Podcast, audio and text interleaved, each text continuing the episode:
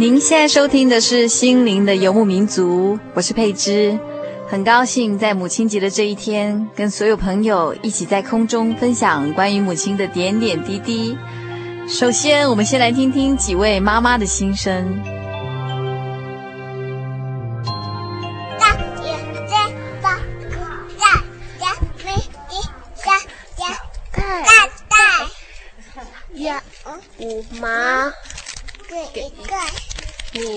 说奇怪不奇怪？我先请问这位妈妈，你当妈妈多久了？那一年八个多月了。是女儿还是儿子？女儿，女儿。然后一个女儿，对不对？对。还有一个在肚子里，还不晓得。那这个肚子里的几个月了？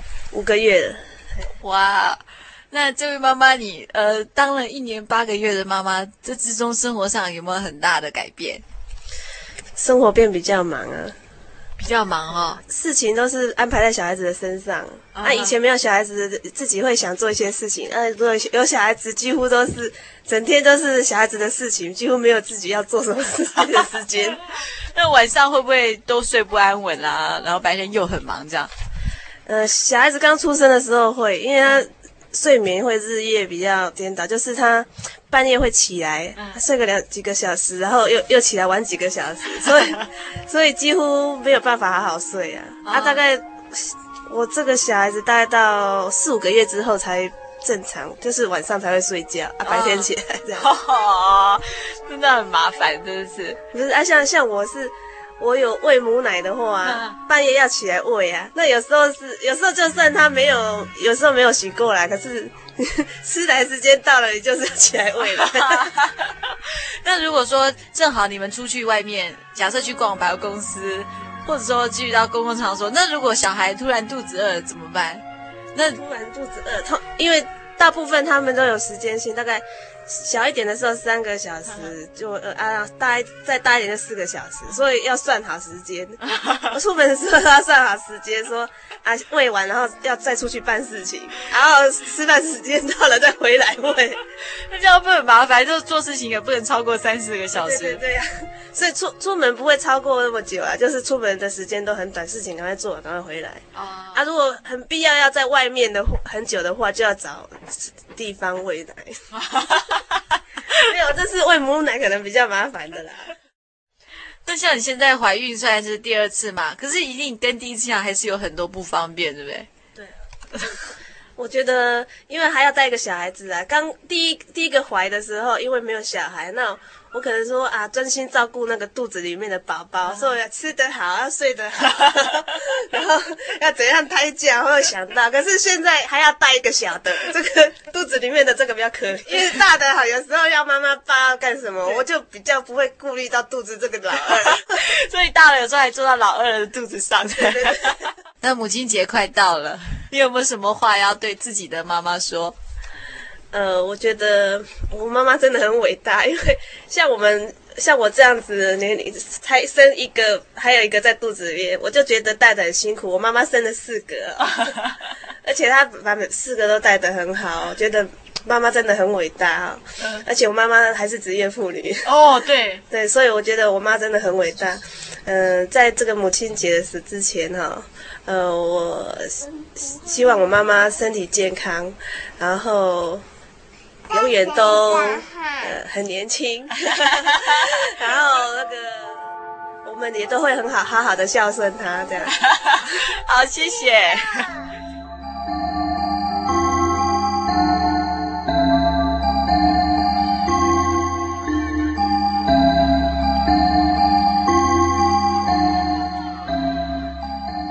是妈妈，你当妈妈几年了？嗯，四年。七个月，你是几个孩子的妈妈？两个，两个。嗯，然后大的已经四岁七个月了。嗯，五岁了。哦，这个四岁十个月，已经快要五岁了嘛？是不是再来要念幼稚园，或者是学什么别的东西？然后目前有在学公文数学。公文数学啊？公文数学会不会很难啊？不会。当事人说不会。九加十就十九。好好棒哦！先先先等一下再讲话哈。那里我们来看这个小的，小的几岁？两岁半，两岁三岁。好，那小孩子渐渐长大了，你对他们有什么期望？呃，有没有希望他们从事什么样的工作？看他们自由发展，看他们对什么有兴趣。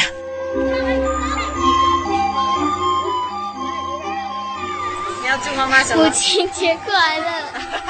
呃，祝妈妈身体健康，永远美丽。好。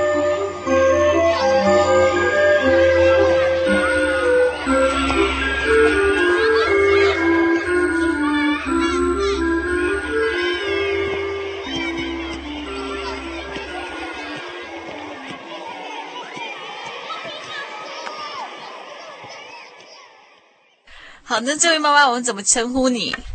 嗯就叫我黄妈妈好了。黄妈妈，黄妈妈，黄妈妈，黄妈妈，请问你有几个小孩？三个，三个。那三个年纪分别是几岁？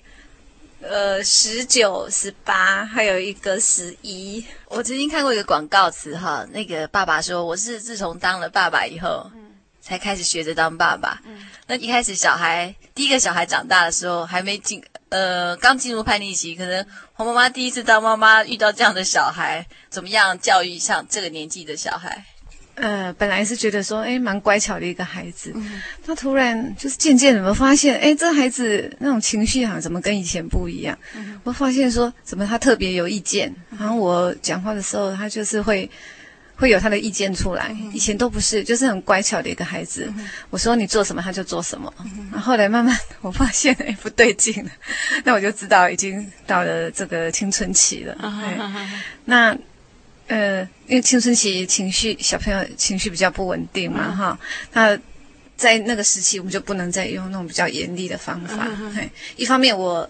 也从就是比我年纪大的那个同伴呐、啊，嗯、我的朋友啊，他们，他们给我一些，就是我孩子还很小的时候，他就说：“我跟你讲哦，你现在你的孩子很可爱，等到他们上了国中，你就知道了，你有罪可受了。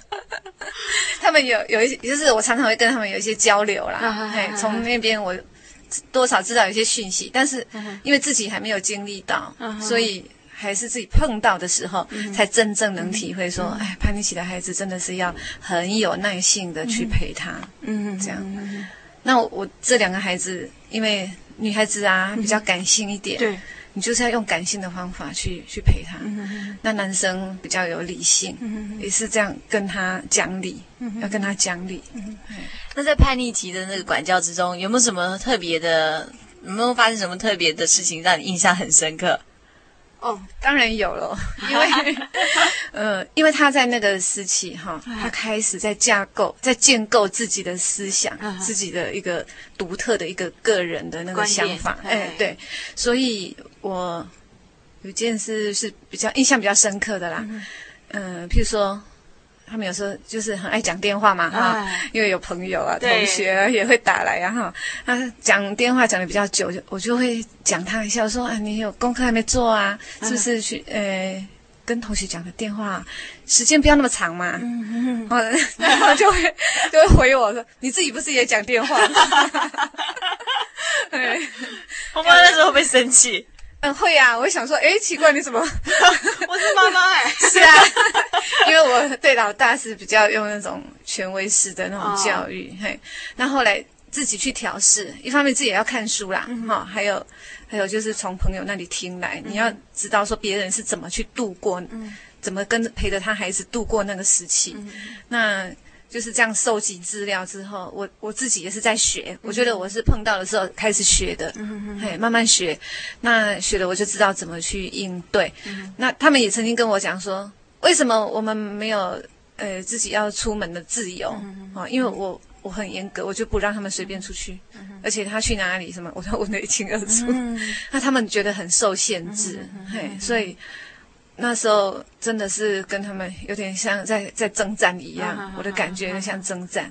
那他们口口声声就是说，我们都没有自由，你们都不民主，说我们当父母都都不民主。哈，那后来有一次啊，我记得是我们在吃饭的时候，有一通电话就进来了，就是打断我们吃饭，就是我们的老二啊，这个男生他大概是高一的时候，对，快要读高一的时候，他。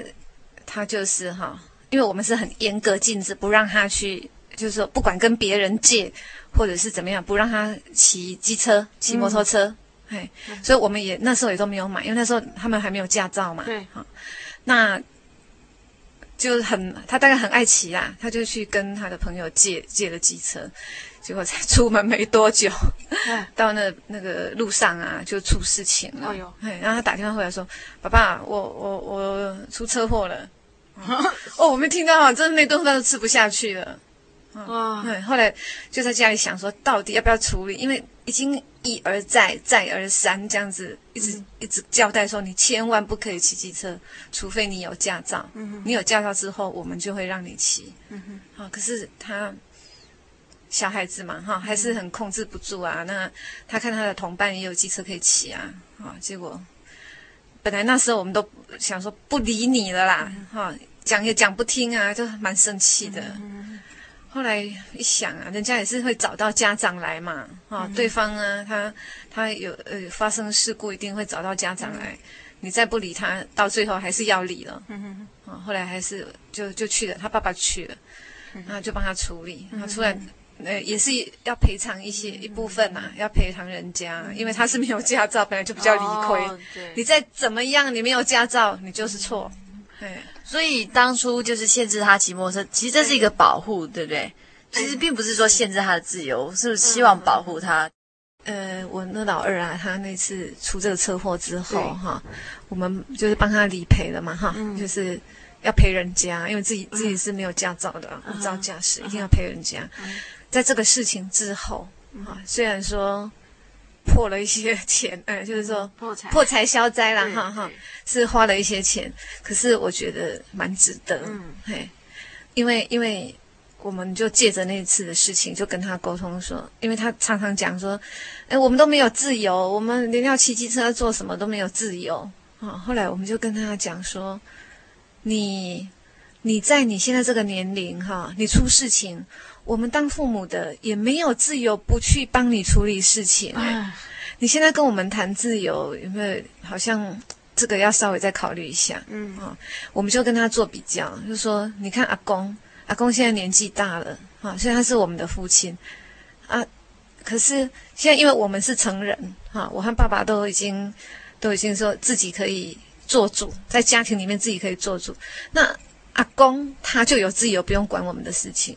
哈、哦，我们自己做的事情可以自己承担，可是你们在这个年龄啊，在这个年龄，你也没有办法去承担你你你做出来的事情的后果啊。嗯哼，也是都要仰赖我们。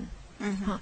后来经过那次沟通之后，我发现哈、哦，他突然好像从那时候开始，我我的感觉好像已经没有那个青少年暴风雨期的那种、哦、那种哦那个反抗期，真的好像就慢慢慢慢就没有了。嗯。我我真的有有这种感觉，他突然就他开窍了，对，他就不会再讲说我要我要自由，我要民主，我要什么，他就不会再提这些出来了。嗯，呃，像我在面对黄妈妈的时候，我觉得黄妈妈一直是一个很温柔、很贤惠的妈妈。谢谢。可是黄妈妈刚刚说，呃，说因为前面两个孩子，因为管教前面两个孩子，所以自己的脾气也被磨得差不多了。那我就在想说，每个人在整个当妈妈的过程里。是不是要一直跟自己的性格对抗？也就是说，当你假设你在说孩子怎么打电话的时候，他跟你回，你也在打电话，那个时候照理来说，像我们这种年轻的小姐就会火冒三丈，对，非常自我，就觉 得非常自我。那可是。黄妈妈身为一个妈妈，好像这个东西就要就要理所当然的压抑下来，然后要跟孩子做一个沟通。那这上面黄妈妈会不会觉得当了妈妈之后有一些失去自己，或者有一些牺牲？哦，其实我是觉得说哈，呃，你自己要是能调试，说孩子为什么会这样，嗯、因为是他他生理心理整个都在变，嗯，哈，那他也不是故意的。就是很很自然的反应，因为他那时候寻求自由，他不想受到限制。如果你想通了，你会想说这是他生长过程必经的，你就会比较能够能够接受。你现在就是变成是接受他，呃，我觉得不是在容忍他，我的感觉是我在接受了，对，因为我知道他在长大。哇，好棒！红妈妈在对于这三个小孩哈，呃，红妈妈对他们有没有什么期许？只是分别对不同的小孩，有没有希望他们以后长大变成一个什么样的人，或是过一个什么样的人生？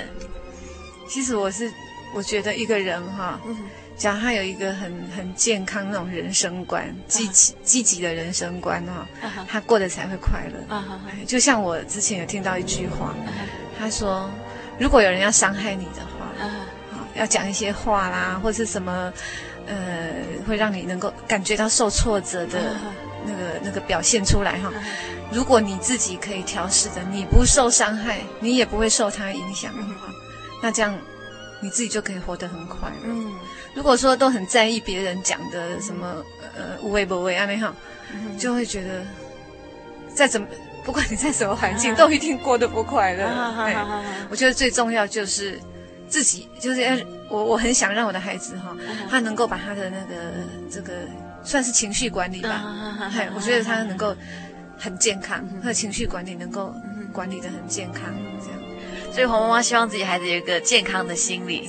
我觉得这一段访问，我心里觉得很感动，因为我觉得黄妈妈是一个，她非常尊重小孩，尊重他是一个个体，并不把小孩当做他的私有财产，所以完全尊重他，然后帮助他成长，是帮助他成长。那我们刚刚一直说黄妈妈为小孩付出了这么多心力哈，然后这这么多年来的牺奉献牺牲，那黄妈妈自己也有自也有妈妈，是是是。黄妈妈要不要跟大家谈一谈对妈妈比较深刻的印象？嗯，对，我其实我我我常常哈到冬天的时候啊哈。因为小孩子都睡得比较沉啊，还叫小孩子起来上学，对不对？我就想到我我以前念高中的时候，那时候冬天啊，好冷哦，真的很懒得起来。但是我都有一个依赖性，因为我知道我妈妈一定会叫我，可能她叫我，我再起来就可以。对，而且那个赖床。对，而且叫一次不起来，可能五分钟以后妈妈又自动来叫了。就其实我在那种。有点半睡状态下，我都有听到妈妈在厨房里面 kiki 口口那个声音，对，她就在准备早餐。其实我知道，我也有醒，但我就故意这样赖一下，赖一下，就是蛮温馨的哦。对对。那后来，呃，像我的孩子啊，在冬天的时候，他们比较就是要该上学的时间起不来的时候。当然有时候叫了好几次也起不来啊，我我也是有点会烦。可是我想到我的妈妈，她以前是怎么对我的？她就是她，譬如说六点六点四十了，她就她会。她自己就会讲说：“哎，七点了，赶快起来哦。”跟我妈一样哎，她都会加十分钟或加五分钟。对对对，虽然虽然我都从来没有问过我妈说为什么你把时间挪前面，但是我知道她的心意，蛮温馨的哦。那黄妈妈借这个机会有没有什么 有没有什么心里的话想要对自己的妈妈说？嗯，有的，嗯嗯，其实因为我妈后来她是生病嘛哈，那我觉得。我觉得哈，我是在从从我照顾家里哈生病的人开始，我才知道说哦，原来照顾病人是这么的不容易哈，而且也是另外一种学习的历程。哎，一个生病的人啊，病久了，他整个容貌也都会变了，变得他不可爱了。嗯，而且什么都依赖你。嗯，我照顾我妈妈到后来，我觉得她好像我孩子一样。嗯，她的吃啊、穿啊、什么一切啊、洗澡什么一切。都是我，就像我在照顾我的小孩。那我我一方面我我是觉得说，这这个是我们做儿女的应该做的是绝对是毋庸置疑的啦哈。嗯、但是我觉得我小我比较小的时候，妈妈在我心目中好像是一个巨人，嗯、因为我什么事情我都是依赖她。嗯，哎。她后来我结婚之后，她也是我的顾问，最好的顾问哈。有一些呃处事啊，哈处事的道理那些哈，道理知道啦，但是有一些实物方面的哈，你还是要要有，就是有一个咨询的对象，嗯、觉得很好。嗯、那还有就是，我觉得他他生病那段时间哈，嗯、我就一直在想，因为我妈妈她是呃一个蛮能干的一个一个妈妈哈，她她。很会做生意，哎，那就是说把家里又理的也也不错，哎，孩子也教的蛮好，都导入正轨这样子哈，我觉得他蛮成功的。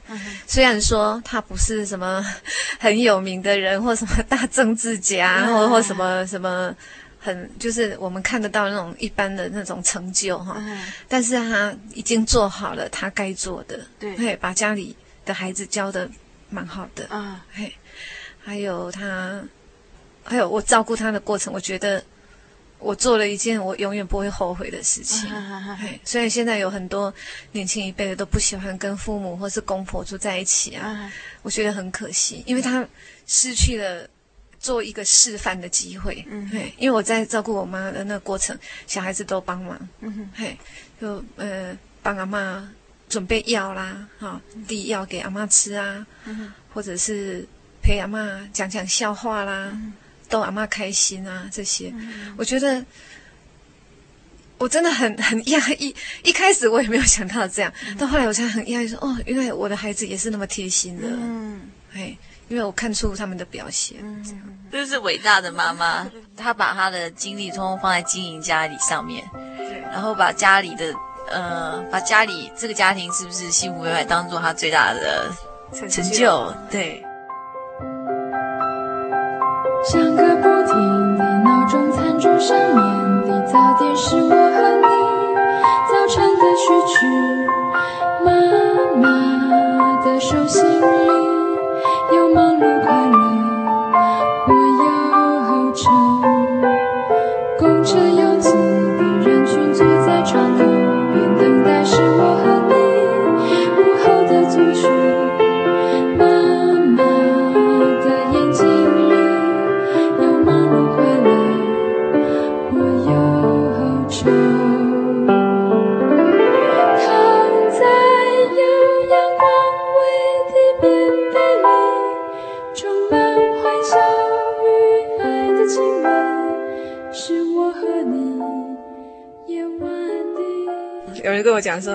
你先生啊，跟我们聊天的时候啊，他还讲说，哎，我太太啊，我们以前交往的时候还没有结婚的时候啊，我太太就是看起来蛮温柔的，很温顺，好像都不会发脾气。嗯，然后后来没想到结婚之后，孩子出来了，开始管教孩子的时候，真的就是不一样，像母老虎一样 骂人，脾气很大哦。哎，脾气很大，嘿，就是好像对孩子很没有耐心。嗯，为什么？会这样子，本来本来是一个非常温柔淑女的小姐，为什么变成妈妈以后就变成另外一个另外一个人了？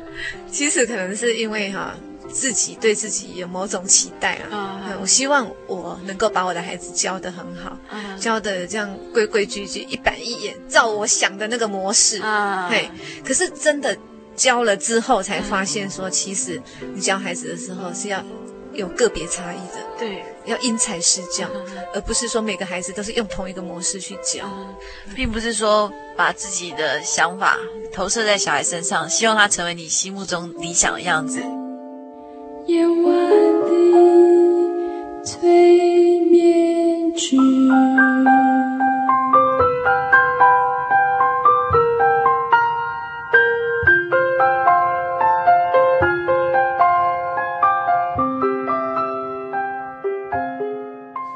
跟妈最难忘的一件事情是，呃，我记得在国中吧，然后有一次我是总我是总务股长，然后有一次我把他的我把大家的那个存款弄丢了，对，然后结果全部，然后我又不敢说，一万多块，老师觉得很奇怪，为为什么我会我为什么我会把这个钱吞掉这样子？我怎么会做这种事？我怎么会做这种事？对，那他就是在大家面前，然后就说我这样的，我没有，我几乎没有办法忍受的。然后后来他又把我叫到办公室，我只我只拜托他说不要跟我妈讲，我妈一定会很难过。对，可是他没有答应我，他答应我了，可是他后来还是把我妈叫到办公室来。对，我看到我妈我就哭了，我妈没，我妈都没有说什么。对，然后后来我妈把我接回接回家的那个在车上的时候，我妈开着车，我妈也没有说什么。可是就这样一直开一直开，开到快到家的时候啊，在停红绿灯的时候，我就看我妈哭出来了。然后我那时候就觉得，我就觉得我怎么能够，我怎么能够做这种事情？然后怎么能够让她丢这个脸？对，今天就算我没有做，那那不管他相不相信我，可是毕竟我让他哭了，然后我觉得我很难过，然后从此以后我就我就告诉我自己，我以后不管做什么事情，我都会听他的，他要我怎么样我就怎么样，然后我会尽我所能的孝顺他，然后对他好。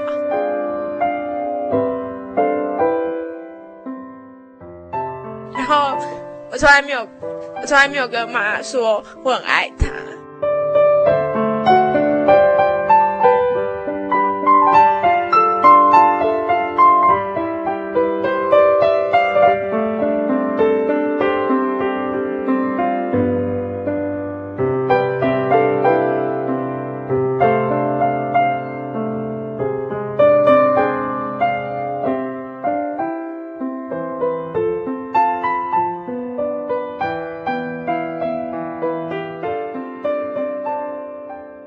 开始觉得难过，我觉得他听到我的消息从来没有好的，我又跟谁吵架啊，跟老师闹翻啦，我又哪一件事情太刚正了，跟人家起了冲突啊，我又出车祸了，我又出车祸啦，我被警察开罚单啦，我又翻车啦，丢东西啦，总是这一些消息，对，然后。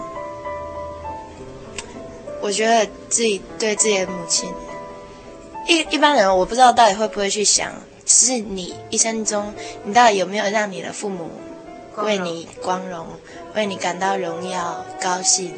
因为我觉得我好像总是在制造一些 trouble，然后我就觉得这么去重挫一个骄傲的人，他的对他对你有所要求，因为他看得起你。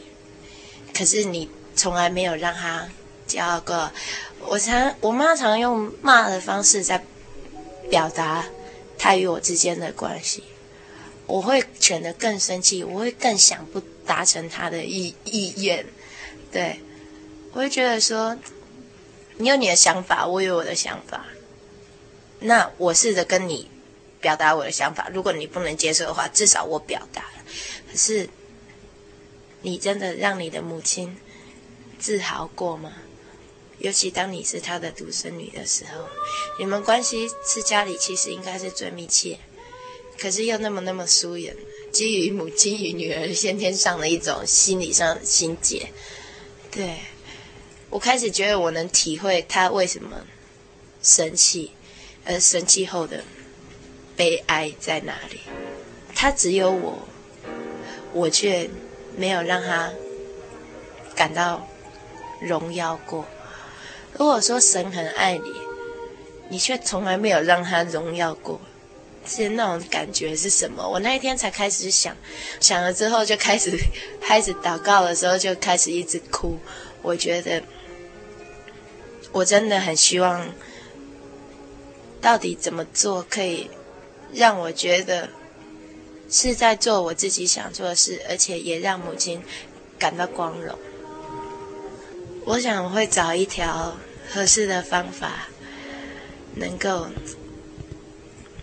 我觉得，如果我够爱我的妈妈的话，我不应该这样说，我应该说，我要努力让我的妈妈觉得荣耀，因为我是她的独生女，我不能再永远伤害她，或者是永远看不见她生气后的悲伤。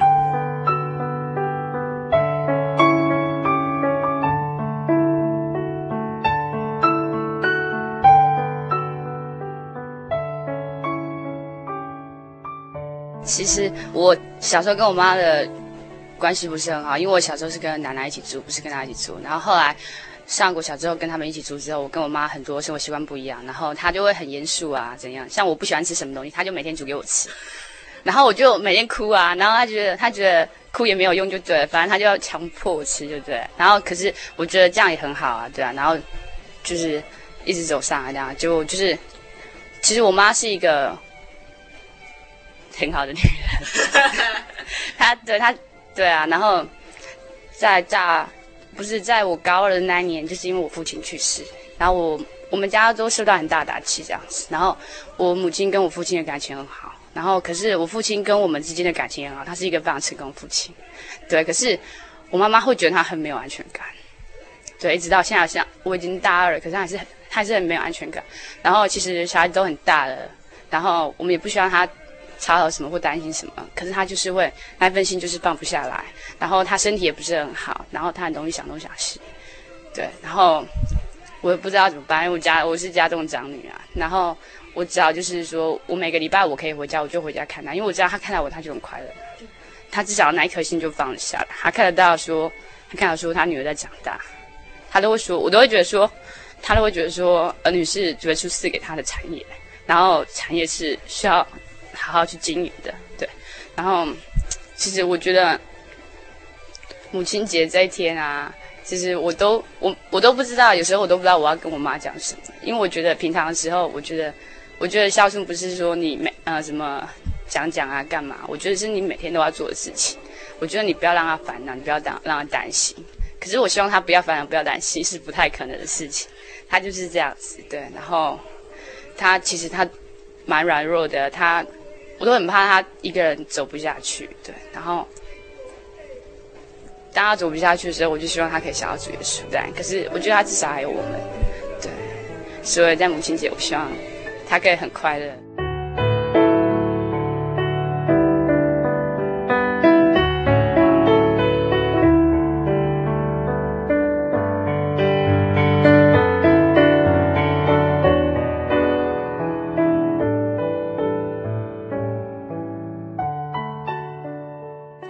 我小的时候啊，因为我小时候好像就是气管不太好，然后常常会咳嗽，有时候半夜都会咳得睡不着。可是这时候我都会听到一个声音，就是有人在我旁边祷告的声音，那就是我妈妈。那小时候当然觉得没什么，可是长大之后去回想这段，就会觉得那种让我特别的感动。这样，在多少个那种妈妈可能已经睡得很熟的夜晚，可是因为听到我在咳嗽，她就会爬起来跪到旁边为我祷告。我觉得我是一个很幸福的小孩，然后母亲节快到啦啊，虽然说我们小孩子都在外面念书，可是我要妈妈知道说，其实我们都很关心她，然后也很挂念她。我希望她每天都过得很快乐。而今天的节目中，我们听到了好几位妈妈朋友们的心声，也同时听了几位朋友对妈妈说出心底的话。有一句话说，主耶稣不能分在各地，所以他创造了母亲，而妈妈也的确是主耶稣派来的天使。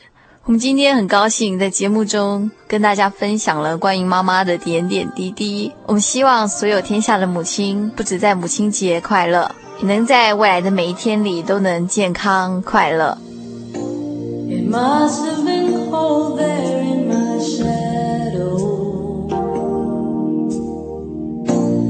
now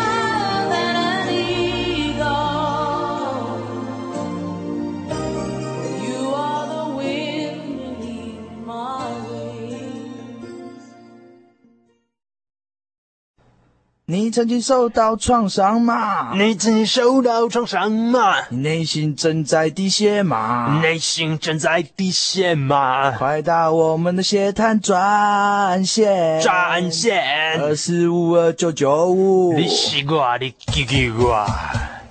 心灵的游牧民族，心灵救护车，每周末全省巡回服务，为您的心灵做最深层的人工呼吸。血滩专线，请打零四。二四五二九九五，你是我，你 QQ 我，你是我，你救救我。协称欢迎您的来电，零四二四五二九九五。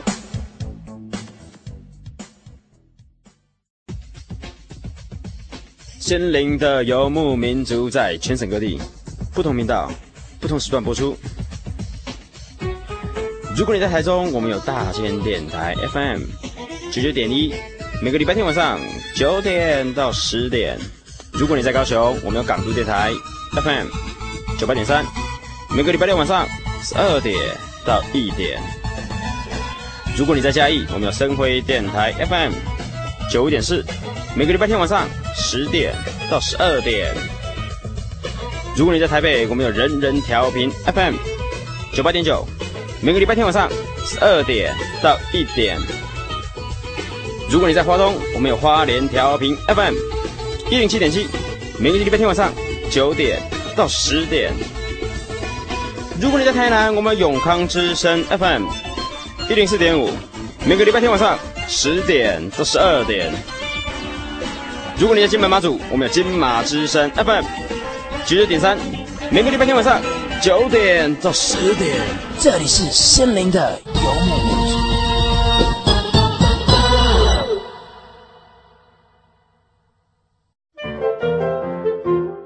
的游牧民族广播节目上网了，欢迎所有心游的爱护者、听友成为我们的网友，网友加入我们的听友。